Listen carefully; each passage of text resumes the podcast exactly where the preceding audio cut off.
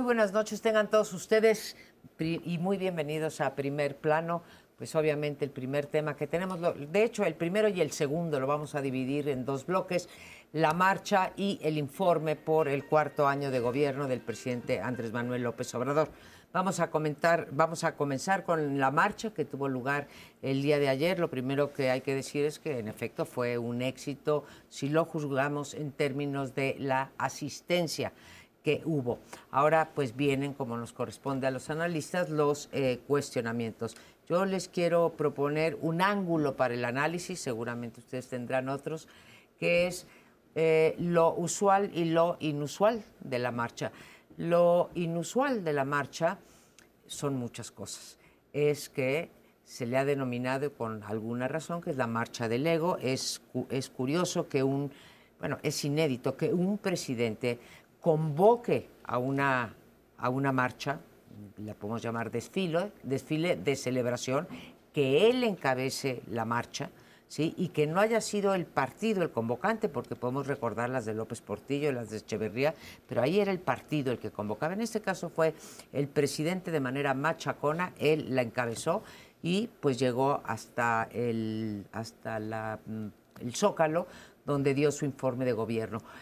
Eh, lo que no es usual es que se hagan ese tipo de marchas, con este según que digo, pero eh, no es inusual que haya carreos, haya camiones, haya tortas, haya tamales, haya frutis, etcétera. Pero el despliegue, eh, lo extenso de esta práctica netamente priista, sí fue un tono, un toque de esta marcha. Se contabilizan más de 1.700 camiones de todos los estados de la República y ahí veías a Claudia Sheinbaum repartiendo tamales y tortas y conchas y demás. No lo escondieron, podrían decir que son menos hipócritas, pero es lo que creo que merece que se le llame una marcha de Estado y no una marcha por una causa una marcha de la sociedad demandando. de la sociedad claramente no era, fue una marcha del presidente y había los de, Por y para el presidente. era, era para él y eran sus cuatro años y él encabezó y caminó por reforma, etcétera, y tuvo pues su discurso en, el Zócalo, fue su día, el día del presidente en toda la línea. Tengo que decir que sí, fue una marcha impresionante. Un millón doscientos mil dice eh, Claudia Sheinbaum, ya más allá de números, entre los doce mil que dijo el gobierno de la ciudad y el millón doscientos mil entre las dos marchas, pues, coincidencias, una sin ceros y una con ceros. 100 veces más. Se ve que el, angular se amplía mucho cuando es de interés de la jefatura de gobierno. Pero yo no discuto, muchísima gente salió, muy bien organizada dentro de lo que cabe, hay algunas refriegas, no se rompió un vidrio y todos quedamos muy contentos.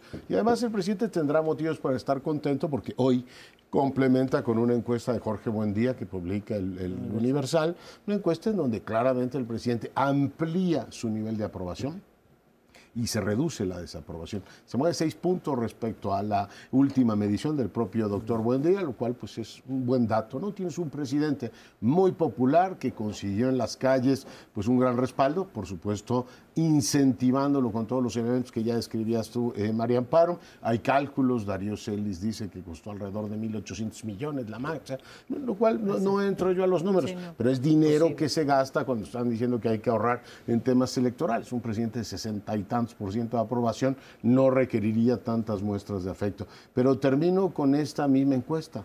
En ese mismo, el mismo pueblo que aprueba sonoramente al presidente, dice que tiene una buena opinión del INE, lo cual les va a ser tremendamente Mejor, ¿no?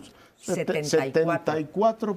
opina que tiene un buen desempeño. Por tanto, si te gustan esas mediciones de aprobación presidencial, pues no hay manera de que descartes la aprobación que tiene el Instituto Nacional Electoral, porque no hay que olvidar que esta marcha responde, aunque hayan dicho que no, a la anterior.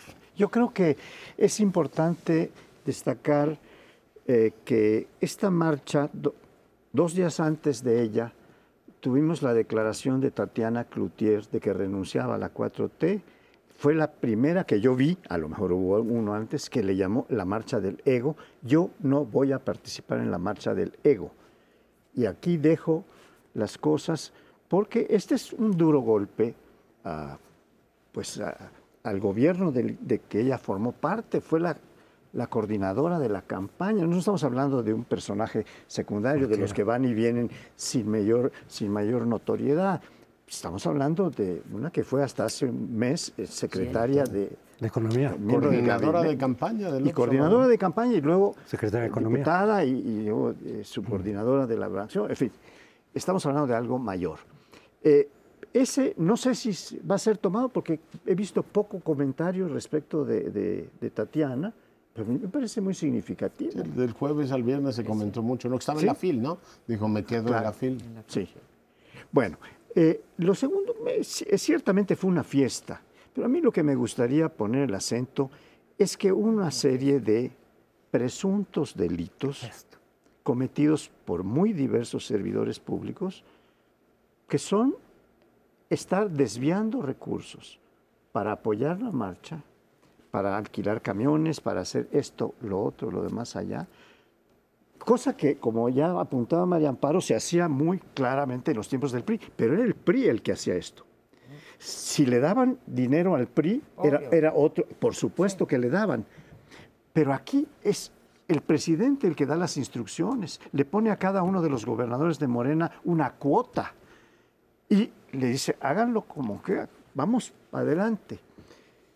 Y la tercera cosa que me gustaría decir es que, en primer lugar, la, marcha se originó, esta de, ayer, se originó por contrastar, por mostrar quién tenía más músculo respecto de la marcha del día 13 de noviembre. Y después dijo, no, no les vamos a dar el gusto de ser la antítesis, ¿no? Es decir, estar nada más haciendo el contrapunto y mostrar nuestro músculo y saber que es mayor. Vamos a decir que esto es una marcha de la celebración de todas las conquistas que se han hecho. Pero la celebración... Son, bastante escasas. No, la celebración siempre ha sido el motivo de ese tipo de informes. Los informes, que no es el, informe oficial, sino todos los demás que da cada año, siempre tienen ese propósito, celebrar el triunfo de la cuarta transformación, celebrar. Esta claramente fue algo distinto porque se convocó a la marcha precisamente como respuesta a la del 13 de noviembre de los ciudadanos. Eh, y, pero al mismo tiempo dijo, esto no tiene nada que ver con lo del INE, nada que ver con la reforma constitucional. ¿Por qué? Porque la iba a perder porque aquí las dos marchas creo que ganaron en su propósito esencial. La marcha del 13 de noviembre era contra la reforma constitucional. Todo indica que no va a haber reforma constitucional y que se amarraron un poco las cosas después de, sí, lo vamos a ver esta semana, pero pareciera que efectivamente no va a haber. El propio López Obrador ya lo, lo dijo así. Entonces se podría decir que esa marcha en su propósito básico habría, si es que así, se, si así ocurre, ganado su, su, su motivación fundamental esta se trataba de demostrar que López Obrador tiene mayor capacidad de convocatoria que organismos cívicos, lo cual nadie pone en duda, sobre todo si cuentas con el aparato de Estado, tanto el gobierno federal como los gobiernos, 22 gobiernos locales y más de mil alcaldías, pues claro que nadie ponía en duda que ibas a, traerte esa, cantidad de gente, que no serán 100 veces más que la de noviembre, como lo dice el gobierno capitalino, pero sí, algún, a lo mejor dos veces más, ok. Pero hay una cosa también, tan se trataba de demostrar ese músculo que no se convocó a que se hicieran marchas semejantes en distintas ciudades de la República, como sí lo hicieron los organismos cívicos. ¿Por qué? Porque no había dinero para que todo el mundo viniera aquí a la capital. Entonces, si ustedes quieren manifestarse en defensa del INE, háganlo en sus ciudades, y así ocurrió. Hasta en España, los mexicanos de allá lo hicieron, en Los Ángeles, en fin. Pero aquí no se trataba de eso. Se trataba de traer para que se viera un efecto visual, mm. aunque costara más. Tráetelos desde Chihuahua, tráetelos de Sonora. Oiga, pero va, no importa. Aquí queremos ver ese efecto visual para poder decir que sí ganaron, sí. Si lo que querían era demostrar la mayor capacidad de movilización, ya lo demostraron, pero ese no era el punto de la otra. Magnífico punto, porque yo sí tenía la expectativa, y hasta ahora que lo dices, me doy cuenta, yo tenía la expectativa de que iba a haber una réplica de celebración en cada uno de los estados y no la hubo.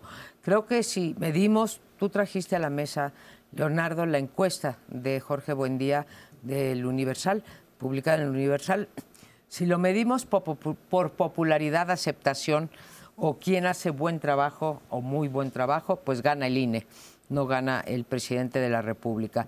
Segunda cosa, en términos de recursos, que yo sé que es muy difícil eh, calcular, pero que se usaron recursos y se usó el aparato de Estado en términos generales, yo sé que todo se puede traducir en recursos, pero veamos el sistema público de radiodifusión, más las televisoras o las radiodifusoras eh, privadas. Ya hubiera querido la marcha en favor del INE o del INE no se toca, que hubiera una cobertura vaya, del 10% de la que tuvieron pública y privado. Y eso, tú hablabas de delitos. A ver, hay un montón. Este no, es delito, no hay ¿no? pero no hay transparencia, espérame, no hay cero transparencia bueno, con respecto habrá, que ver todos los costos. Pues se dio una media cadena nacional para casi todo efecto práctico. Toda la radiodifusión pública y varios canales privados completito. O sea, como si fuera un informe. Y de principio a fin, ¿eh? Pero a mí lo que más me llamó la atención no es que pasaran lista Iztacalco presente, Guerrero presente.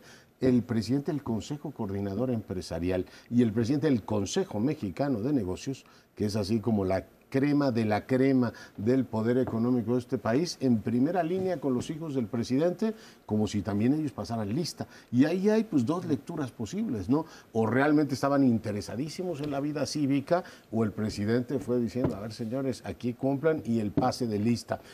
Para mí, además de lo de Tatiana, creo que dos lecturas fueron muy interesantes previas a la marcha. Una de Márquez, diciendo, esta marcha anticipa una especie como de guerra civil, no porque lo diga alguien en particular, sino porque es el hombre más cercano a Marcelo y fue el responsable de la diplomacia cultural de este país. Y la otra, Volpi, que también anticipaba una lógica así como la confrontación. Volpi ha tenido histórica, en los últimos años una mirada muy amplia, muy benigna sobre la 4T. esos dos textos me llaman mucho la atención en, el, en los prolegómenos. Yo, yo hablaba de presuntos delitos porque esto había que comprobarlo. Cuando esto se hacía en tiempos del PRI, para volver a tu parangón, eh, se hacía a través del partido.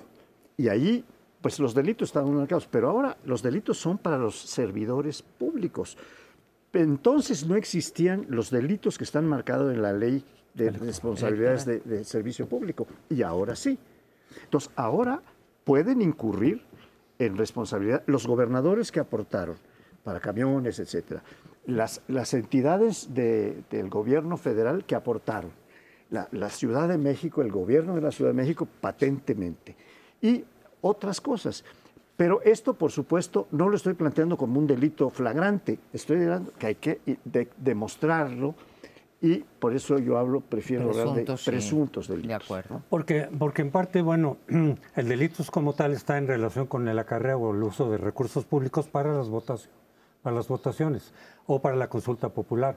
Aquí no está claro si para una manifestación, digo, en principio no, porque son recursos públicos que no deberían estar ese tipo de cosas.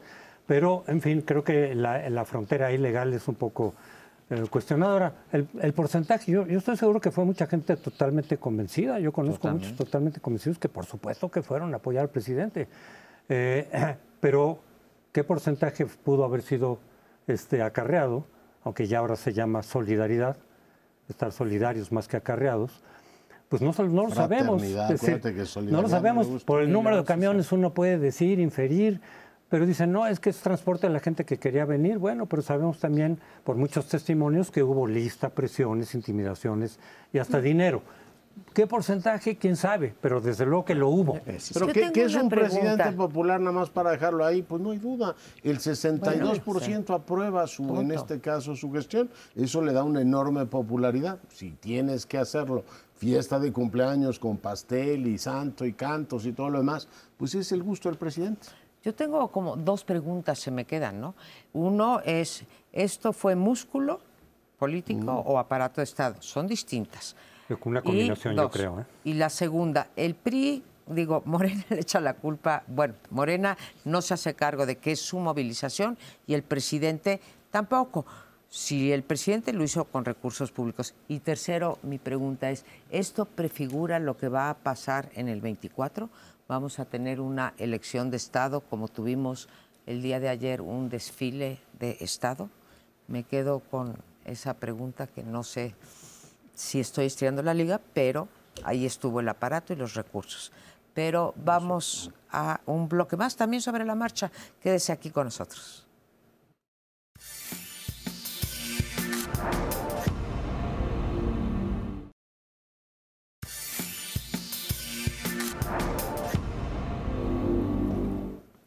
Bueno, voy a retomar la pregunta que hizo Amparo Casar sobre si lo que hubo ayer será un indicador de cómo se maneja la elección del 2024. A mí me parece que sí, que claramente eso es lo que va a ocurrir, porque no solo ocurrió ayer, ha ocurrido en otros, en otros eh, ejercicios. Ocurrió en la revocación de mandato, ahí vimos también toda la movilización del Estado en propaganda, con recursos públicos, eh, eh, en fin, también con la consulta de los expresidentes que se llama así. Eh, se echó el aparato en favor de todo eso, aunque se viole la ley, porque se está violando la ley en muchos temas, en muchos aspectos, no hay consecuencias, hay exoneración o simplemente se pasa por, por, alto eso, de tal manera que yo sí creo que está la disposición de hacer lo que haga falta. ¿Por qué? Porque para López Obrador, a diferencia de lo que quizá podríamos decir de otros presidentes, no se diga Cedillo, que preparó toda la situación en democracia y aceptar el resultado que fuera. Aquí López Obrador no tolera, yo creo, la sola idea de que pierda su partido en el 2024. No solo porque sea la continuidad de su partido, sino porque su proyecto personal de toda la vida está en juego. No basta con haber llegado a la presidencia, eso es un éxito político enorme de él. No, es, tiene que haber la continuidad y mi proyecto histórico tiene que prevalecer, porque ahí va en juego también, algo que también para él es prioridad, su imagen, su imagen histórica. Si se cae, si pierde Morena en el escenario, no digo que vaya a ocurrir, si perdiera Morena en el 2024, pues se cae el proyecto, no quedaría como nada histórico, se vería así como algo decir, pues fue una decepción, fue un engaño, etcétera. y su imagen histórica ya no podría ni siquiera aspirar, algo que yo creo que no va a pasar de todas maneras, con Juárez, con Madero, sino que se iría pues por abajo, como él dice, al basurero de la historia. Entonces él no va a permitir, él va a utilizar los recursos a su disposición, legales o ilegales, para tratar de garantizar que su triunfo sea eh, de, su partido esté consolidado. ¿Qué es lo que buscan todos los políticos? Yo no creo que vaya necesariamente cero entre Juárez y el basurero de la historia. Yo creo que va a ser un gobierno como cualquier otro, ¿no? Es decir, lo que pasa es que él lo ha querido poner a la altura del arte, ¿no? Es decir, estamos ante un eh, momento estelar de la historia. A mí me llamó mucho la atención el fraseo el día de ayer, el intento de fraseo de un nuevo lema, ¿no? Que es el humanismo mexicano.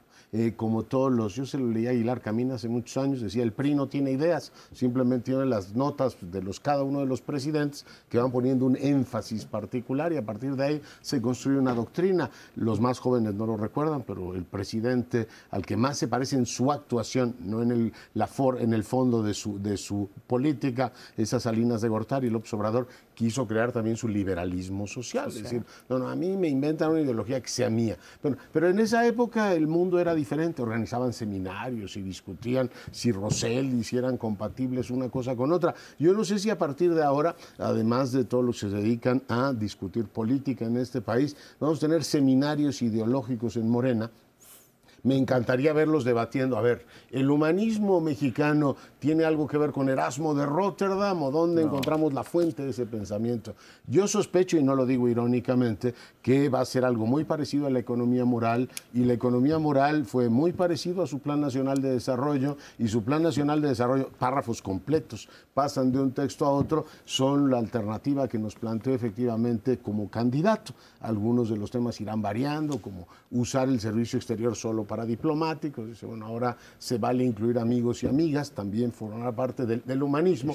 Primero tus hermanos antes que cualquier otro. Pero lo, digo sin chunga e, este tema de haber querido elevar o darle efectivamente categoría filosófica diferente al discurso del gobierno, creo que vale la pena que lo analicemos. Yo creo que es muy clara la, la expresión partido de Estado y marcha de Estado las expresiones.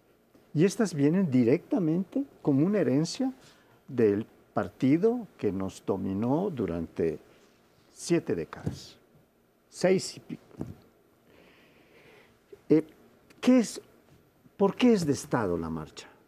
Porque la convocó el jefe de Estado, para empezar. Porque son recursos. ¿Y los recursos? Ahí, voy, sí. en primer lugar, porque la autoridad es la, la del presidente de la República. Igual que hizo Calles cuando convocó a, la formación del partido de Estado. Es que lo quería yo ligar. Ah. Eh, él hace desde su último informe de gobierno, Calles, la convocatoria para que todos los grupos de los revolucionarios etcétera, formaran un solo partido, se unificaran, y pues estuvieran con el dominio político a partir de entonces hasta finales de los años 60.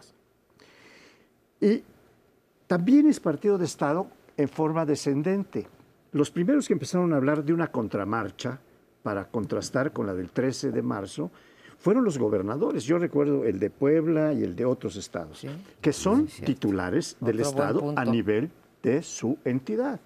Entonces, claramente, formalmente hablando, y de acuerdo con la ciencia política, es eh, una marcha de Estado, o fue una marcha de Estado, y fue una marcha de partido de Estado. Y ahora esto fue calificado por Giovanni Factori como dos tipos de, de partido de Estado, uno ideológico y otro pragmático. El ideológico estaba vinculado a la Unión Soviética como ejemplo y el pragmático, como es este, igual que el del PRI, es pragmático. Mm, dos comentarios, este, estoy de acuerdo con eh, cómo abre eh, eh, Crespo, pero este, Curcio, no como cualquier otro. Tú dices como cualquier otro gobierno. Este, yo digo que no como cualquier otro gobierno. Cedillo, no digo que no haya habido este, muchísimo acarreo a las urnas y todas las cosas que queramos decir. Cedillo entregó el poder, Fox entregó el poder, Calderón entregó el poder, Peña entregó el poder, probablemente a partidos distintos me refiero, probablemente lo entregue Andrés Manuel López Obrador, pero ninguno de los cuatro que estoy mencionando antes y nunca he glorificado sus sexenios y escribí lo que tenía que escribir, o a mi mejor este, entender, leal, entender eh, sobre ellos y fui muy crítica, ninguno lastimó al INE, ni ninguno quiso cambiar y tener un organismo eh, electoral a modo. Segundo, eh, no sé si se le pueda, porque sí acepto tu reto de si realmente puso una categoría filosófica y si el humanismo, porque creo, pero es que creo que lo improvisó. No sé a ti qué te pareció. en el momento. tres días antes. Bueno, pero en el momento dijo, eh, llamémoslo humanismo. Bueno, este, a quien citó fue a, a Publio Terencio no sé si ahí voy a llegar a mi casa a leer eh, los discursos o los ensayos de Publio Terencio, pero no sé si ahí encontremos, como encontró Salinas de Gortari en el libro de Jesús Reyes Heroles, eh, padre, este, su liberalismo, social, ¿no? porque de ahí lo saca. Y tercero, no hemos comentado el informe, informe. Sí fue un informe lleno de medias verdades, muchas mentiras, y este, muchas eh, omisiones. Eh, digo dos únicamente. Lo mejor de todo es la recuperación económica. Por Dios, crecimos punto ocho. Eh, con respecto al trimestre anterior, la violencia sigue a tope, los feminicidios y demás. Entonces, en términos del informe, pues sí, no se ha acabado, o dirían ustedes que sí, que se acabó la corrupción, la impunidad, la inseguridad y que estamos creciendo al 6%. Yo, vi este informe, pues como lo que dice todas las mañaneras, lo nuevo fue calificar de humanismo su gobierno. Pasaron cuatro años y, que se preguntaba, pues, ¿qué, ¿este gobierno qué es? No es neoliberal, no es conservador, no es neoporfirista, él se resiste a, que lo ubiquen como bolivariano o algo parecido, entonces, ¿qué es? Humanismo, ojalá fuera humanista. Digo, además de que es una categoría muy general que no te define cuestiones de programas específicos, pues ojalá lo fuera, como muchos de sus objetivos. Yo insisto en que yo por lo menos, pero sé que mucha otra gente también está en favor de los objetivos generales que él ha planteado. 6% de crecimiento económico con distribución del ingreso, terminar con la pobreza, eh, eh, terminar con la, corrupción, y la impunidad? Pues claro que sí. Entonces, ¿de dónde viene la crítica? De los programas específicos o proyectos como los aplica, porque muchos pensamos en distintos temas que no son los adecuados, que no son los técnicamente necesarios para poder avanzar realmente. Y en algunos otros dicen, es que no es cierto que te interese eso, es solamente la retórica para irte por donde tú realmente quieres, o sea, es una combinación. yo dejo sobre la mesa un asunto que ojalá me equivoque. Pero cuando el presidente acota el tema de lo mío es el humanismo y lo comparamos o conjuntamos su práctica política que es yo tengo la razón y usted no. Si usted vota en mi contra es usted un vende patria. Si él se apropia del campo semántico humano, o sea, el humanismo, a los opositores y a los que no están con él, hoy ubicó hasta el INE entre sus opositores o adversarios, van a tener categoría de lo no humano y lo no mexicano. Es decir, parece que además de constatar que Morena es un partido que no dialoga, que no tiene mesas de discusión, decir, a ver, presidente, se le ocurrió esta idea genial, vamos a mandar a hacer como lo hacía Cesario con el PRI, todo, un montón de, ¿cómo se llama?, de, mesas para discutir el liberalismo social. Aquí yo veo que es un lema, simplemente el humanismo. ¿Qué entendiste por humanismo? ¿Qué entendieron? Porque yo no sé. Lo que dijo ayer. Bueno, ir contra el clasismo, el racismo y la discriminación. Eh, entonces, si estás en contra de eso, no eres humana. Ah, pues, eh, o te eh, sacan del humanismo tradicional. el humanismo, como han sido definido filosóficamente, es el que finca toda su actividad y su pensamiento en la dignidad de la persona humana. Si hay algún partido humanista, tiene que ser uno que apoye que no se violen los derechos humanos. ya hubo uno, ¿no? ¿Te acuerdas?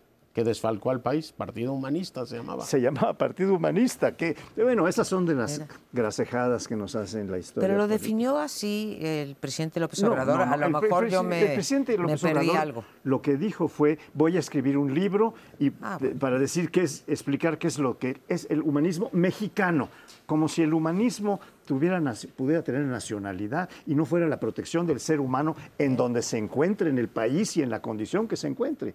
Esto es lo que filosóficamente es el humanismo. Yo creo que le pone el, calificativo de mexicano, me imagino que por ahí va a ir, para rescatar aquellos valores que dice de nuestra historia, del pueblo en general, ¿no? todos esos eh, valores de honestidad, para no darle un carácter de humanismo universal, sino es específicamente mexicano de donde se rescatan. Es parte de su discurso, así ha sido. Es ese baluarte, digamos, de valores que tenemos en el es un México profundo. Pero sería parte de la retórica que, se dirige siempre hacia el pueblo para ganárselo. Sería como el humanismo mexicano, sería el humanismo del pueblo, lo que él dice pueblo, porque no lo definió. Salinas, con todos sus problemas, definió el liberalismo social. ¿Lo definió? Bueno, a lo mejor va a haber mesas de discusión. ¿Qué significa ser humanista y qué significa no serlo? Ah, eh, ¿Y qué significa ser este mexicano y para, no? Para definirlo. Yo, creo que sí da para una buena charla. Dice que lo va a explicar en su libro, pero también dijo que le va a tomar bastante tiempo hacer ese libro. Porque ya cuando sea presidente. Pero yo creo que va por ahí, por va a ser el rescate de los valores de los que él ha hablado. De nuestra historia, claro, de la parte que viene más de la indígena, no de los españoles la parte de nuestra historia, etcétera, el pueblo, la honestidad intrínseca, la naturaleza es buena y por ahí se va a ir para darle ese carácter de mexicano, que es parte de su discurso fundamental. Pero nos vamos al siguiente segmento.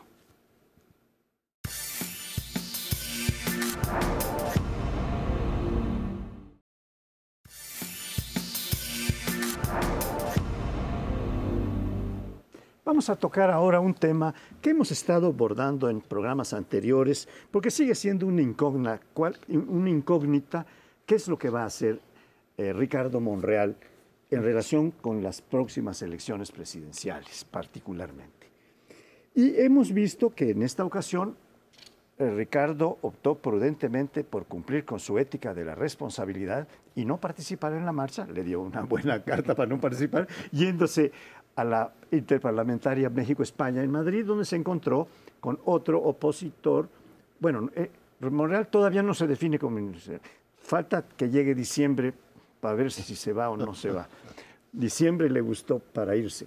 Eh, bueno, eh, el caso es que llegaron a un acuerdo, tuvieron un brindis y llegaron, el acuerdo al que llegaron fue que llegando a México harían todo un recorrido para provocar o para impulsar la reconciliación de este México que está tan desunido. Bueno, si van a propiciar la reconciliación, pues no va a estar en, las filas de quien está impulsando toda eh, clase de insultos y de separaciones y dividiendo al país o impulsando una situación de gran encuentro entre las distintas fuerzas del país. Yo creo que fue interesante que ocurrió además en Madrid, donde tuvo lugar la interparlamentaria, un apunte simplemente, la relación México-España se reconduce por la vía parlamentaria, hoy por cierto escribe Monreal sobre el particular, yo creo que es interesante. Y la segunda es que en la imagen aparecen Krill, aparece Monreal y escoltado por eh, Mancera y por Cházaro, ¿no? el coordinador de los diputados de, del PRD. Entonces el mensaje es, hay que reconciliar este país. Yo creo que es interesante el mensaje que manda desde Madrid Ricardo Monreal, que ya está en ruta de salida. Además, pues no fue a la, iba a decir la misa, la marcha, que algo tuvo de misa te traicionó. No, no, algo tuvo de misa, este, no fue a la marcha. El informe tuvo algo de homilía. No. peregrinación, digamos. Bueno, la marcha. No, no fue, ya ven cómo le fue a, Marcelo Ebrard, es decir, no podemos perder de vista que sí hay un ánimo agresivo, digamos, aún dentro de eh, Morena. Pero yo tengo la impresión de que dicho esto, así como lo frasearon ellos desde Madrid, sí habla de una enorme polarización de las élites de este país. La gente abajo no les ha comprado todavía esta idea de los vendepatrias y usted es un enemigo irreconciliable de la ideología de este país, creo que es mucho más, y al ver a estos cuatro personajes ahí, lo, veía encarnado, es eh, una cosa de polarización más de élites que propiamente en el ámbito social. Yo veo que la gente, incluso ayer en la marcha, transcurrió sin problemas, igual que la anterior, transcurrió sin confrontación. La gente con buen criterio no ha comprado esta idea de la confrontación, de la idea que necesariamente tenemos que ir a una polarización, una especie de guerra civil. Un ambiente que, por cierto, sí se respira en los Estados Unidos. Los populismos funcionan así, confrontando. No gobiernan, confrontan. Y en Estados Unidos el ambiente está así como de confrontación en las familias. Es mucho más fuerte que el que tenemos en México. Por tanto, veo que en esta idea de, de recorrer el país con mesas para discutir la reconciliación, va mucho más con la clase política que propiamente con el cuerpo social. Yo no sé si la polarización no está tan bien, digamos, si la vemos reflejada en las intenciones eh, de votos y en las opiniones respecto al presidente eh, de la República y su gobierno, me parece que sí hay polarización, incluso a nivel de eh, las familias. Cuando, ¿Qué entiendo por polarización? No es que te vayas a agarrar a puñetazos en la calle, es que en muchas mesas de trabajo bueno, de comida o de comidas familiares o de trabajos con compañeros de oficina, prefieres no sacar el tema político so pena de que acabes eh, mal. Entonces sí creo que hay una cierta polarización que no ha llegado como, digamos, a lo que llamaríamos el, lo que dices de Estados Unidos, el white trash, ¿no?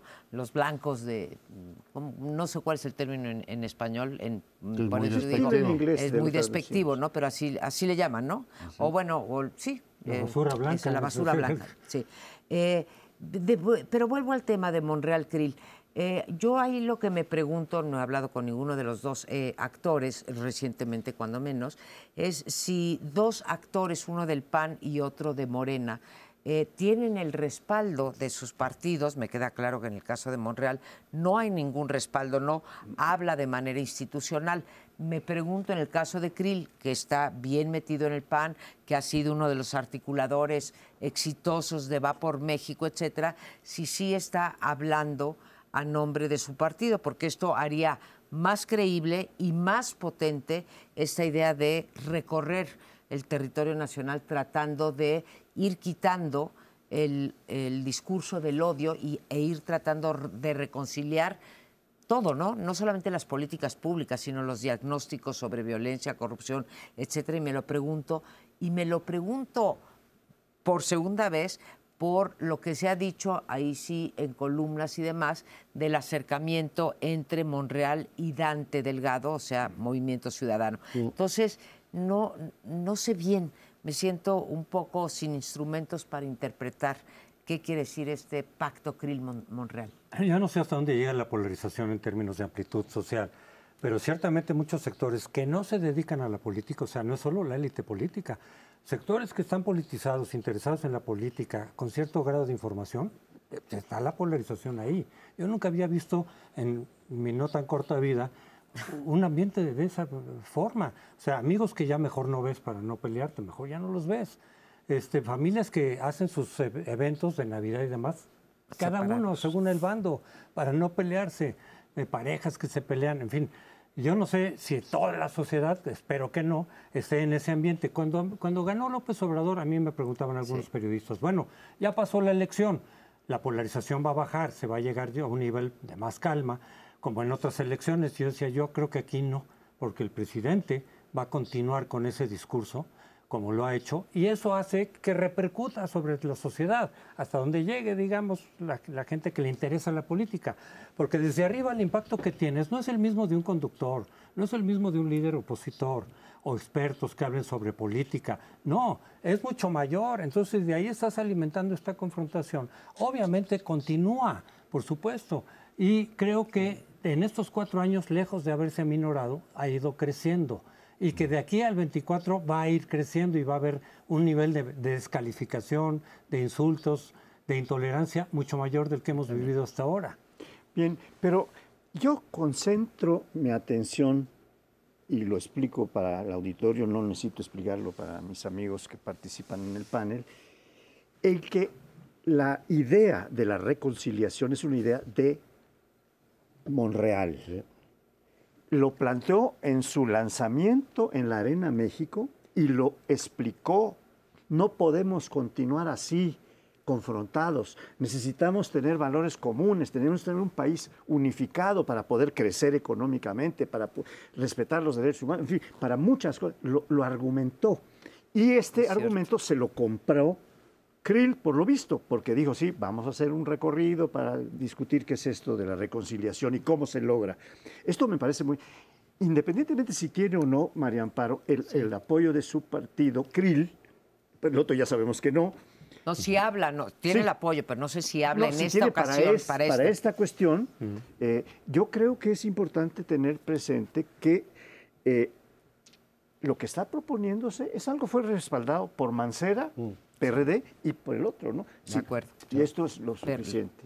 Para, para, mí el asunto sí está en la élite. Yo creo que si el presidente retirara esta discordia que ha metido de la reforma electoral que divide, que él mismo califique como un adversario, un órgano del Estado mexicano, ¿por qué va a ser su adversario? Es, es una cuestión para mí enigmática. En este caso, aunque ya Pablo Gómez nos dio alguna pista, ¿no? Dice, nos bajaron a nuestro candidato, nos bajaron a Salgado Macedonio, por tanto, lo considera un enemigo. Esa es la razón, eso lo dijo Pablo Gómez en una entrevista hoy. Pero el gran tema es que la gente, Crespo, va a ver la selección nacional, estuvieron reunidos en la Plaza de la República, hace una vida normal y no se ha comido la idea de que hay que politizarlo absolutamente todo. En el fútbol. se hace, no, no, en el fútbol y en la vida normal. Las marchas han salido, la capital de la República es mucho más plural. No, bueno, pero ¿de qué vas a hablar de política? No vamos a pelear por el humanismo mexicano, ¿no? Es decir, eso se llama prudencia. Es decir, tú no tienes por qué entrar a una discusión. Eso no creo que sea un asunto de polarización, de yo no te hablo a ti porque tú crees en el humanismo. En fin, yo tengo la impresión de que es mucho más de élites y que el cuerpo social con prudencia ha dicho, sabe que esta bronca no es conmigo. A ver, el humanismo es nuevo y no creo que nos dé a la mayoría de la, la economía moral, si tú quieres. no, eh, me voy a ir a cosas muchísimo más a ras de, tierra. O sea, te sientas y te, y te dicen, a ver, es que con López Obrador han aumentado, ha aumentado el gasto social. No, señor, no ha aumentado el gasto social. ¿sí? El más alto fue en el 2016 de Peña Nieto. Oiga, señor, es que pues todo el mundo recibe jóvenes construyendo el futuro y entonces entras a pelearte por si jóvenes construyendo el futuro o si la tasa de homicidios, como dijo ayer, había bajado el 10%. Bueno, con respecto a qué escogió el día en donde está. Sí causa polarización. Eso está a gusto para hablar de política. yo, estoy, yo, eso no lo llamo polarización. Yo creo que Andrés Manuel López Obrador está alimentando el monstruo de la polarización en las élites y en la medida de sus posibilidades hacia abajo y que no sabe lo que es esto. Te la compro, hacia abajo no ha penetrado. y desde mi, punto de vista va a ser un boomerang. A quien más le conviene la polarización es a la oposición. ¿Por qué? Porque te vas a ver en la boleta o la oposición o lo que está planteando. Vamos a ver, Monreal tomó la bandera. Hace tiempo que yo venía diciendo, yo creo que la oposición requiere que su candidato, sus precandidatos, tomen la bandera de la reconciliación, porque por lo menos de este lado, de los que no están muy a gusto con López Obrador, ya están cansados de ese lenguaje de, descalificación, corruptos, traidores, etcétera. Entonces, alguien que convoque a la tolerancia, a la negociación, al diálogo. Yo creo que eso es una bandera que la oposición tiene que tener.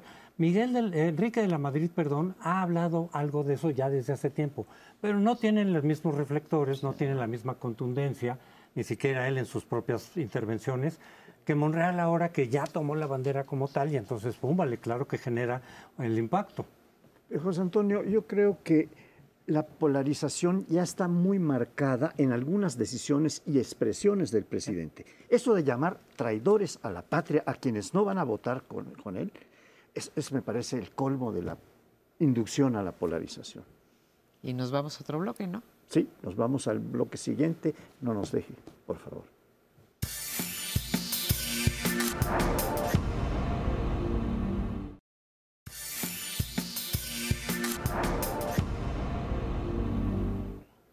Bueno, y en este último bloque les propongo que revisemos un poco cómo está América Latina. Hace algunas semanas se decía, después del triunfo de Lula, que venía una marea roja, ¿no? Los gobiernos de izquierda llegan a toda América Latina, están muy contentos porque Castillo ganó el año anterior, Petro gana en Colombia, Xiomara Castro, Boric en Chile, es decir, la izquierda es efectivamente el signo dominante de los gobiernos. Brasil, dije, con el de Lula. el tema este de una izquierda que va efectivamente tomando las instituciones de toda América Latina. Pero pues no tardamos mucho en darnos cuenta de que, pues sí, es roja la marea, pero tiene ríos diferentes, ¿no? Y por un lado tienes un Lula que recibió la invitación del presidente para que viniera y Lula dijo que tenía mil cosas que hacer antes de venir a México. Finalmente Argentina no viene, tampoco el presidente Fernández. Hay una discordia fuerte por el tema del BID en el caso de México. Y vienen los de la Alianza del Pacífico y nos cantan algunas verdades un poquito incómodas y otras que revelan la propia situación de la región. Boric llega a México y le dice al presidente, pues hubiera estado muy bien que acordáramos con más tiempo el tema del BID y no simplemente fuera una ocurrencia de último minuto que usted mandaba una candidata. Después fue al Senado y dijo, pues la hipocresía mexicana de no denunciar al principal torturador de derechos humanos en el continente, es decir, Daniel Ortega es lo que era Pinochet, y Videla en los 70 México no ha dicho nada y Petro vino a plantear pues una reforma en un cambio radical en lo que tiene que ver con la lucha contra las drogas. Y no tuvo tracción. Entonces yo digo, este continente, nos queremos todos mucho, no tiene absolutamente ninguna articulación en sus agendas, aunque sea rojo en estos momentos, pues no parece que estén funcionando con un mínimo nivel de sintonía. Todo es, déjenme decirlo así, improvisación. Hay, hay, una cosa que se refleja con esto que dices. Por un lado, que quien se presentó como el hermano mayor de América Latina, el nuevo hermano mayor que es López Obrador, pues no es cierto, no, no, no era con todos. Si acaso con los países que más ha defendido, que son Cuba, Venezuela y Nicaragua, porque es cuando dijo yo no voy a la cumbre de las Américas si no invitan a esos países. Pero, y un poco Argentina, Argentina ya, ya también se rompió por lo del BID. Eh, y lo que estamos viendo, lo que pasa, esta contradicción aparente es porque son dos izquierdas distintas. Es decir, se habla de la izquierda y la derecha, ¿no, señores? Hay, hay más izquierdas diferentes y derechas más liberales que las ultraderechas, por ejemplo. No es lo mismo Vox que partidos liberales en América Latina o en otros países. Y aquí esta confrontación es de izquierda, que en algunos países llega al poder, como Chile ha sido el caso, pues más socialdemócratas y en cambio, lo que hay en Venezuela, y yo sí creo que en México buena parte, el López Obrador, mi caso es el esquema más bolivariano. Así le llamo porque fue el, modelo que puso Hugo Chávez en, en Venezuela. Y, y, claro que hay contradicciones y hay diferendos. Como que Lula a veces está un poquito más para acá, un poquito más para allá, pero no está claramente tampoco el lado bolivariano, a pesar de que el foro de Sao Paulo eh, se inauguró ahí, pero, pero ahí estaban las dos izquierdas. Castro por un lado y Lula por otro. Entonces, claro, por ejemplo, Boric viene con una visión más democrática, más socialdemócrata, y dice, oigan, ¿cómo pueden estar haciendo este silencio, caso omiso, de las torturas que se están dando en Nicaragua? Ah, caray, ¿no? Una izquierda mm. Criticando a otra izquierda, pues sí, una izquierda democrática criticando a una izquierda autoritaria. Y ese es el punto que divide a esas izquierdas, o en su caso a las derechas también. Una derecha libertaria o liberal más democrática y otras derechas que pueden ser total y absolutamente dictatoriales. Yo quisiera eh, bordar un poquito esta idea que surge con la metáfora que usa eh, Leonardo del río que tiene por lo menos tres afluentes de izquierda distintos, que se pueden distinguir claramente. Hace poco tiempo invitamos a Beatriz Paredes al Instituto de Investigaciones Jurídicas y nos dio una descripción y una explicación de las tres izquierdas que hay en América Latina. Una es la más clásica, la más rancia, la más tradicional, la que viene del comunismo, ¿verdad? Totalitario. y, Cuba. y esos son Cuba, eh, Nicaragua, eh, en fin. La otra es una izquierda em, socialdemócrata en principio, que también tiene su antigüedad. Es una izquierda en donde está Argentina, donde está Brasil básicamente, eh, donde no sé dónde está México, por cierto, eso se los dejo a ustedes porque yo no lo puedo definir. Para mí no está muy en la izquierda por varios indicadores, pero no me voy a referir a eso. La tercera es una, izquierda nueva y esa está representada por Boric, porque Boric ha introducido de una manera contundente toda la temática climática, de protección al medio ambiente y a la ecología, de protección, la igualdad de género, etcétera. Y ese era su proyecto que estaba metido en una constitución que no le fue aprobada. Y se tiene que ir ahora con prudencia desde antes de que se, aprobara este, este referéndum en Chile. Él dijo, bueno, si no se aprueba, nos vamos a tener que ir a ver por qué no camina esta propuesta que venía en la constitución chilena que fue rechazada. Yo creo que estas últimas eh, dos izquierdas, la socialdemócrata, la socialdemócrata y la que estás hablando tú ahorita con nuevos valores, como por ejemplo el medio ambiente, pues es lo que fue en su momento también Felipe González, pero en ese momento pues el tema no era el medio ambiente, no había esa concientización, etcétera, ¿no? Pero la socialdemocracia con la cual tiendo a comulgar va eh, ah, metiendo en su cesta este tipo de, valores de, los, de los que hablas, ¿no? Entonces Lula lo va a hacer a pesar de que ya gobernó y en ese momento pues era menos, más o menos candente. Lo que yo creo que mm, mm, y les recomiendo que lean el artículo de El Universal de Leonardo el día de hoy porque lo pone muy claramente, eh, que es esto de la marea eh, roja, es que no se hablan entre sí, no sé si porque no tienen de qué hablarse o porque deberían de tener, o porque siempre miran al corto plazo y al socio que más importa, como en el caso del BID, pues que eh, Alberto Fernández decidió pues agarrarse la vicepresidencia. Pero lo que me llama la atención es que siendo estos más o menos de la misma ideología, voy a quitar Venezuela, voy a quitar Nicaragua, voy a quitar Cuba, eh, que hay dos temas que deberían de estar absolutamente unidos, que son el desempeño, cuidar las democracias y el desempeño de sus economías. Si ya ni en eso se pueden poner de acuerdo y decir vamos a hacer acuerdos, vamos, ¿eh? ya no veo esperanza de que haya una, un diálogo productivo ¿eh? entre, las estos, yo, creo que es lo más perturbador de todo, María Paro, porque sean de izquierda o derecha, yo saco a la izquierda no democrática y pongo las dos que más o menos compiten, ¿no? unas más nacionalistas y otras de corte más eh, socialdemócrata, ¿no? con todas sus innovaciones. Pero el tema central es que seas de derecha, de izquierda, de centro. Si tú gobiernas Colombia, gobiernas México, gobiernas Honduras, el tema del narcotráfico es central. Y que no logres concertar, Petro vino, planteó lo suyo y se, fue, por la misma vía que llegó y no tuvo ninguna consecuencia. No logres concertar una mirada conjunta. Tú decías el desempeño económico y el cuidado de las democracias. Ahí tienes una, o sea, están lacerando estas sociedades por el tema de las drogas, la violencia que nos pega desde el norte de América del Sur, toda América Central y México, y ni en eso hemos logrado. Yo digo, bueno, despojémonos de identidades políticas, pragmatismo puro. ¿Cómo hacemos un planteamiento andino, centroamericano y mexicano, para discutir el tema de el combate a las drogas.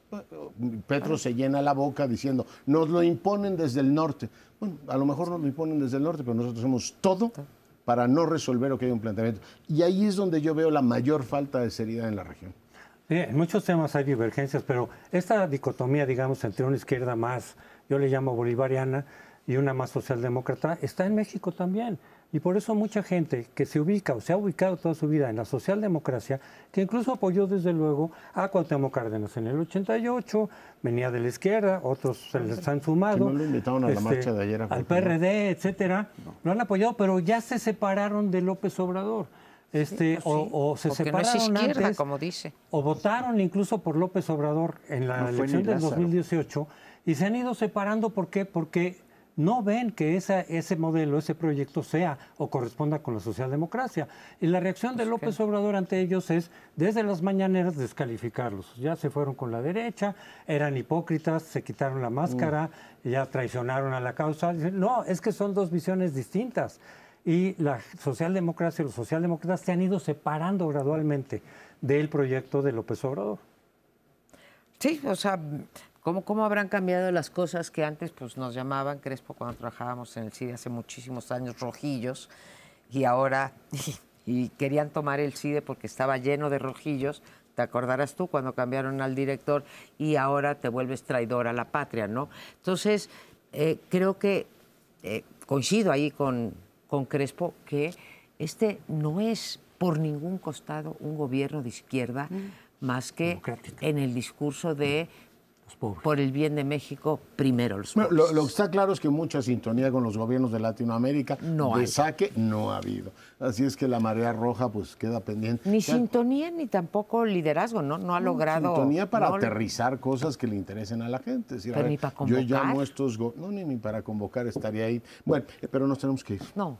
Sí, nos vemos. Muchas gracias por habernos acompañado esta semana en primer plano. Nos vemos el próximo lunes.